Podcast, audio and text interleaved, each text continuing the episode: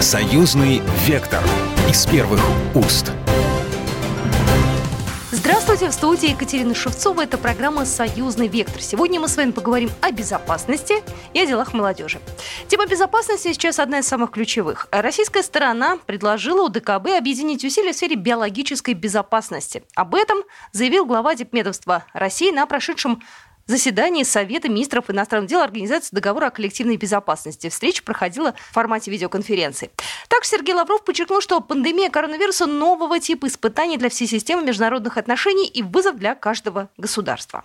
Динамика ситуации подтвердила востребованность создания в ОДКБ потенциала реагирования на угрозы в этой сфере, в сфере биологической безопасности, если говорить в комплексе, необходимость налаживания совместной работы в рамках нашего общего эпидемиологического пространства. Сегодня в кризисных условиях мы считаем особо необходимым объединение усилий и слаженные коллективные шаги. Мы с коллегами едины в том, что заявление государств, членов ОДКБ о солидарности и взаимопомощи по борьбе с коронавирусной инфекцией в полной мере отражает принципиальную последовательную позицию нашей организации. Генеральный секретарь организации Станислав Зазя отметил, что в этой непростой ситуации государства должны укреплять взаимодействие с другими странами и организациями. В этой ситуации мы должны укреплять взаимодействие государства ДКБ с другими странами, международными организациями в целях обеспечения безопасности.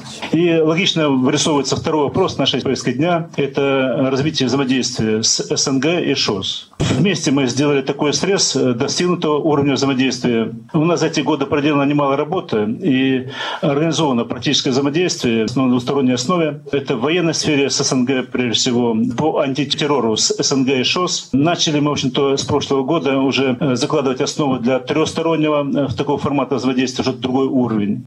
Ну и в продолжение Тема еще одна новость. Единая база по подготовке миротворцев будет создана в ОДКБ. До конца года страны-участницы решат, где будет расположен единый базовый центр. Генсекретарь ОДКБ Станислав Зай сказал, что подготовка своих миротворческих э, подразделений будет проходить на базе центров, расположенных в России и Казахстане. К практическим шагам миротворческой деятельности планируется приступить уже в следующем году. Станислав Зайс отметил, что подготовка миротворцев будет проводиться по стандартам ООН. И сейчас идет доработка базовых документов ОДКБ для того, чтобы миротворческие политические силы организации могли проводить миссии под эгидой ООН. Прокомментировал эту новость военный обозреватель «Комсомольской правды» Виктор Баранец. Итак, э, для начала э, нашим уважаемым э, радиослушателям я бы хотел бы напомнить, что такое ОДКБ. Это организация договора о коллективной безопасности. Этот договор подписан в Ташкенте в 1992 году, и в него входит шесть государств, разумеется, и Россия, и Белоруссия, и Казахстан, и ряд э, других азиатских э, республик. Что касается подготовки миротворцев, она организуется как бы кооперативно. У каждой страны, участника ОДКБ, есть свои базы. Ну, у кого-то они лучше, у кого-то они хуже. Вот в данном случае и Белоруссия, и Казахстан согласились, что они будут попеременно готовить миротворцев.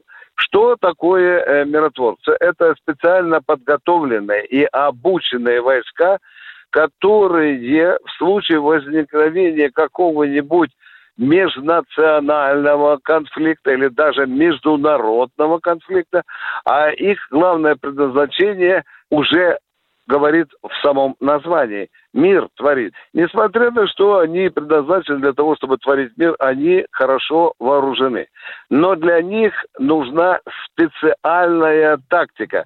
Главная задача миротворцев – не хвататься за оружие, не стрелять, не грозить там пулеметами, автоматами, танками и так далее, а прежде всего вступить в плотный контакт с противоборствующими сторонами и убедить их для того, чтобы они не творили нехороших дел, и, естественно, чтобы дело не дошло до братоубийства. Это говорит о том, что в рамках организации ОДКБ по-прежнему действует надежная интеграция – и в соответствии с э, теми обязательствами, которые взяли на себя участники ОДКБ, они вместе готовят объединенные войска, которые будут использоваться, в, скажем так, в горячих точках, если хотите, э, в точках, где э, возникают конфликты. Виктор Баранец, радио «Комсомольская правда», Москва. Ну и в продолжении темы безопасности министры иностранных дел России и Беларуси Сергей Лавров и Владимир Макей обсудили по телефону выход США из договора по открытому небу. Стороны договорились продолжать тесное сотрудничество в вопросах безопасности. Об этом сообщает ТАСС. Ранее Сергей Лавров заявлял, что Москва будет опираться на свои национальные интересы и интересы союзника Беларуси. О том, что значит эта тема для союзного государства, нам разъяснил Виктор Николаевич Баранец, военный обозреватель «Комсомольской правды». Договор открытое небо подписали в свое время 34 страны. Соединенные Штаты Америки недавно объявили, что они выходят из этого договора, хотя их союзники по НАТО, в частности Европы, без одобрения отнеслись к этому, например, Германия, Италия и Франция. Как это может повлиять, каким образом на состояние дел в России и Беларуси. Э, никакой паники нет. В чем здесь вопрос? В соответствии с договором по открытому небу, каждая из стран его участник имеет право сделать заявку на воздушный инспекционный полет над тем районом, который ее интересует в любой стране участнице. Захотят американцы полететь над Россией, давайте договариваться о правилах игры. Они четко оговорены в договоре. Захотят американцы полетят над Белоруссией, тоже все. Захотят белорусы и россияне полетать над Америкой, как это раньше было. Америка была обязана, она предоставляла такое право. Я лишь замечу, что здесь сработал один достаточно любопытный момент. Поскольку Россия и Белоруссия являются союзным государством, то мы часто пользовались вот этим правом союзничества, и на борт, безусловно, инспекционного полета белорусы, когда хотели где-то полетать, брали россиян, а россияне брали белорусов. Я, наверное, не открою не слишком большую военную тайну, но я обязан ей сказать, и это уже давно не секрет, что у нас э, не только военная или военно-техническая интеграция, у нас и военно-разведывательная интеграция. Собственно, таким же образом работают и страны НАТО которые обмениваются полученной разведывательной информацией. Но вот теперь Соединенные Штаты Америки вышли из договора по различным причинам. Ну, например, какие они нам выдвинули э, претензии. Им очень захотелось обследовать с воздуха Калининградскую область, а Калининградская область имеет, как вы знаете, стратегическое значение. Она насыщена и войсками, и новейшей техникой. Там идет, продолжается создание новой инфраструктуры, поскольку, вы знаете, НАТО не скрывает, что в своих агрессивных планах объект номер один в случае продвижения на восток, э, они планируют прежде всего захватить Калининградскую область и страшно боятся, что братья белорусы по так называемому Сувалковскому коридору они смогут прийти на выручку нашим войскам, которые дислоцируются в Калининградской области. Итак, мы не разрешили американцам и другим представителям НАТО или участникам договора э, полетать над Калининградской областью. Внимание, это что, наш каприз? Да нет же. Да нет же, в договоре четко написано, что только район осматривается тот, который устраивает сторону, которая инспектируется. Почему мы так поступили? Потому что мы, когда попросили полетать над Гуамом, где находится крупная американская база, исследовательский центр, американцы, извините, нам тоже фигу показали. Вот мы действуя абсолютно зеркальным образом, сказали, вы нас не пускаете на Гуам, мы вас не пустим на Калининградскую область. Но прежде они запретили нам полеты над американским районом. Причем выдвинули такой аргумент, мол, у нас тут э, воздушные эшелоны, это надо будет перекраивать воздушное движение, менять планы, эшелоны и так далее. Ну, в общем, и мы, безусловно, безусловно, мы также не оставили. Мы сделали алаверды. Причем абсолютно все. Вы запрещаете нам там летать, мы здесь. Эта ссора э, шла долго. Американцы американцы выдумывали все время шаг за шагом, как бы выйти из этого договора. А почему? Вот здесь вопрос главный. За последние годы Америка и НАТО расширяют свою инфраструктуру в странах НАТО, которые примыкают и к российским, и белорусским границам. Появляются новые контингенты, появляется новое оружие, появляется новая техника, появляются новые эшелоны ПРО и так далее.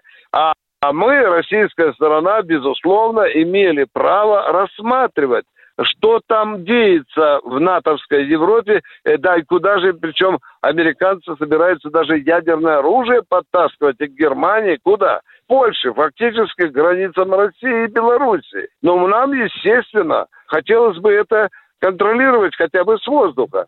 Американцы и тут нам отказали. Ну, в общем-то, решили, что русские слишком много увидят в Польше, и в других странах НАТО, которые выстраивают военную инфраструктуру по планам НАТО и Соединенных Штатов Америки, они, в общем-то, очень серьезно загрустили, учитывая, что Россия будет летать и фотографировать то, что, в общем-то, им очень и очень не хочется. Искали повод, чтобы выйти из договора и вышли. Теперь вопрос, а страшно ли это для, для России или Беларуси?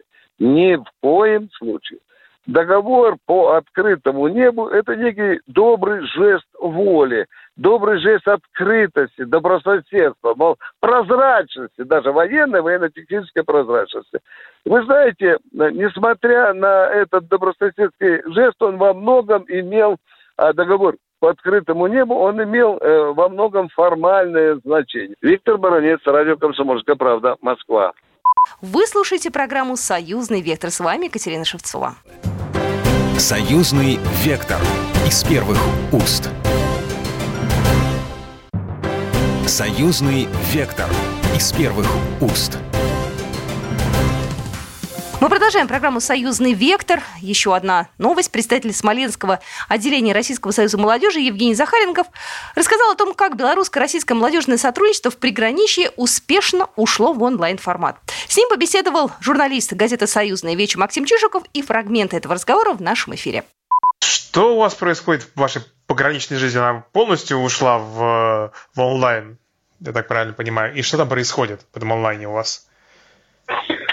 Ну да, на самом деле мы полностью и полноценно перешли на дистанционную площадку.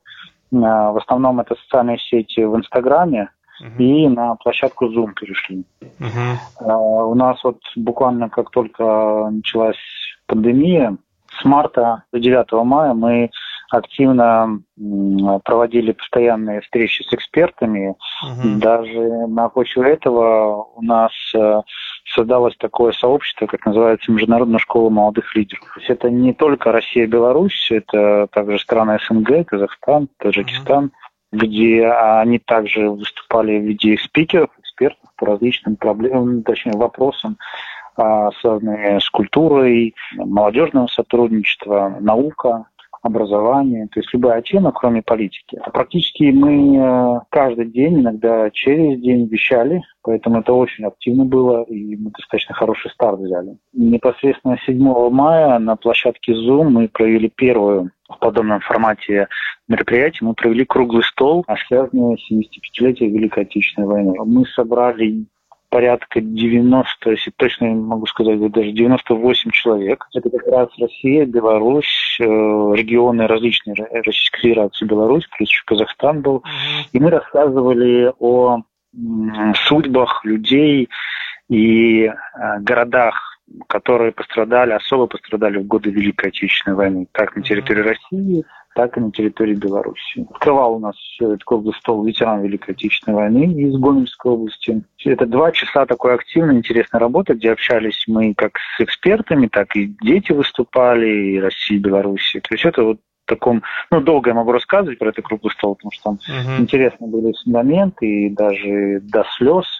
Все отметили, что это важное подобное мероприятие, и мы решили не останавливаться, чтобы не получилось так, что мы провели ради галочки. Угу. И мы продолжаем эту работу. Сейчас э, у нас 1 июня а, будет проходить очередной круглый стол. Тема называется «Развитие детско-юношеских организаций союзного государства. Тенденции и перспективы». Он тоже будет проходить на площадке Zoom, и так получилось, что я собрал переговорил с руководителями российского движения школьников и белорусской республиканской пионерской организации. Все руководители этих а, федеральных организаций примут участие, их подопечные, ну, естественно, дети, вожатые, педагоги, То есть планируется тоже порядка около 80 человек. У нас самая главная задача – это обменяться опытом работы с детьми и молодежью на территории союзного государства, угу. но и обменяться не просто опытом, но и мероприятиями, в которых могут принять участие как дети России, так и Беларуси. То есть это что-то вроде уже обмена такого и с дальнейшим квотированием, чтобы, например, наши детские организации говорили о тех мероприятиях, которых они запланировали, скажем, там на конец этого года, угу. на следующий год, чтобы мы говорили предметно о какой-то квоте для белорусских детей и наоборот. Итогом должно у нас 1 июня стать дорожная карта, угу совместная. Там помимо российского движения школьников и белорусской пионерской организации будет еще детские организации, в том числе и там юные дипломаты, uh-huh. на территории, которые есть на территории России и Белоруссии. То есть мы сформируем такие план мероприятий, которые потом согласуют все руководители э, заинтересованных организаций. Uh-huh. Это вот будет 1 июня. Uh-huh. А с 3 июня мы продолжаем Э, наш марафон. То есть, если раньше был, э, мы шли к 9 мая, был марафон Победы, угу. то с 3 июня у нас начинается по 22 июня марафон памяти. Угу. И он посвящен ну, памяти и скорби, которые у нас празднуются до 2 июня. То есть у нас мы идем из города Героя Москва, тоже будет в таком же формате, как и марафон победы было, когда мы в социальных сетях, в Инстаграме встречались с экспертами, также и здесь. Мы будем встречаться с сотрудниками музеев, будем вещать прямо из музеев, в частности, а, планируем из горы, из Вязьмы, это город воинской славы, и будем двигаться из Москвы а, до Брестской крепости. У нас помимо музеев, это, естественно, молодежь участвует, mm-hmm. где-то мы с экспертами общаемся, где-то с представителями общественной организации, mm-hmm. то есть всегда чередуем, но тема у нас одна, естественно, для двух наших стран. Это время памяти. Ну, именно взяли э, из Москвы, мы идем как фронт-шоу э, освободительный, так идем до Брестской крепости. Включая, конечно, Калининград, потому что у нас очень активные с ними связи. Uh-huh. Вот. И непосредственно 22 июня уже дата предварительно есть. 22 июня, это, наверное, в 16 часов дня будет. А мы проведем круглый стол uh-huh. тоже в дистанционной на зум-площадке, посвященные не памяти и скорби. Непосредственно с участниками, экспертами всего марафона, чтобы наши эксперты выходили тоже из музея, чтобы рассказывали о каких-то вещах интересных, страницах истории, чтобы это были тоже общественные деятели, какие о своих семьях будут рассказывать, о трагических ситуациях. Угу. То есть мы будем вспоминать всех героев угу. этой войны. Я помню, вот когда мы с вами первый раз общались, ну, года, года полтора назад тогда в постоянном комитете, мы как раз вот тоже угу. вот говорили о том, что о роли важной роли социальных сетей, да, и всего интернета для молодежи, и вот так волей-неволей, то есть вот получилось из-за пандемии, да, что вот, то есть роль этих соцсетей очень сильно выросло, получается, да? Да, количество, конечно, охват, он просто стал глобальным. То есть он большой стал, огромный.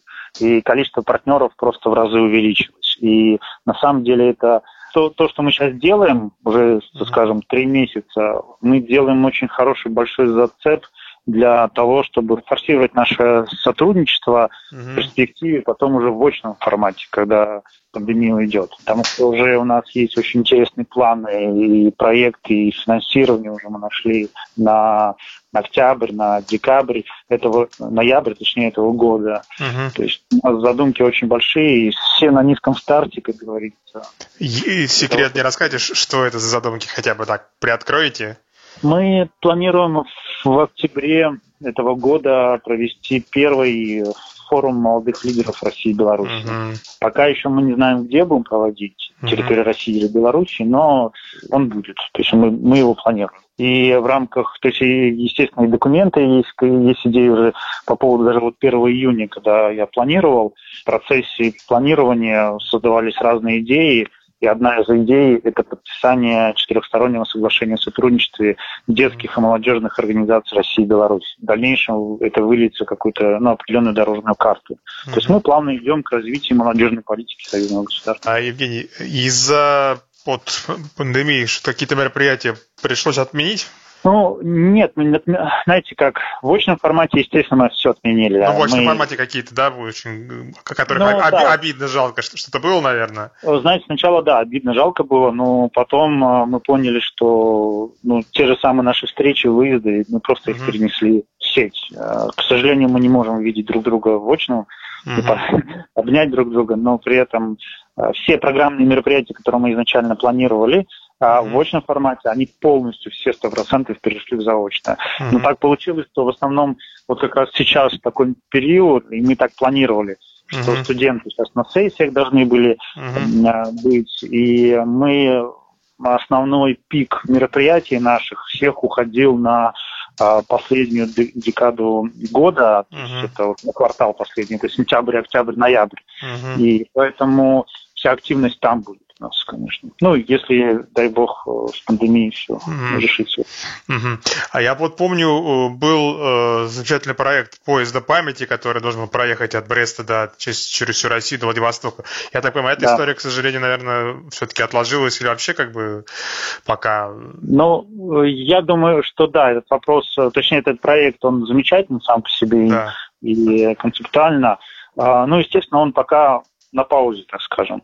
Ну, я думаю, это уже, на, это уже идея на следующий год, потому что у нас планировался тот же самый лагерь Беларусь uh-huh.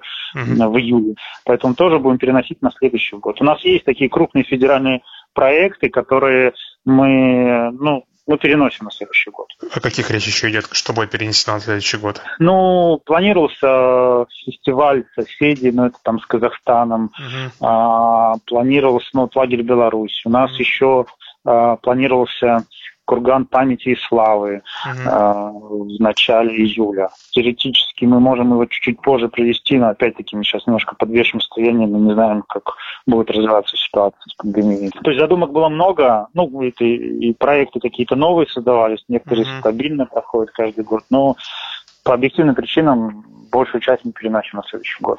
Угу. То, что мы не сможем в этом году закрыть. Ну, то есть все равно ну, жизнь кипит, как бы, пусть и в, скажем, в, интер... в мире интернета, да, в мире соцсетей, но все равно как бы она не останавливается, так понимаю, ни на день.